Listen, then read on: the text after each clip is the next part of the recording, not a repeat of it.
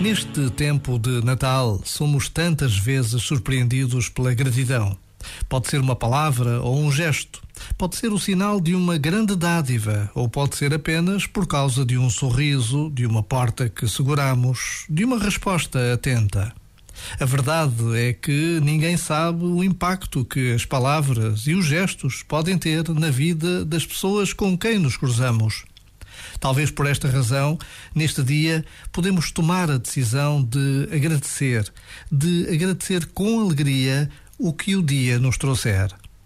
Por vezes, basta a pausa de um minuto para sentirmos que o céu começa já aqui e agora.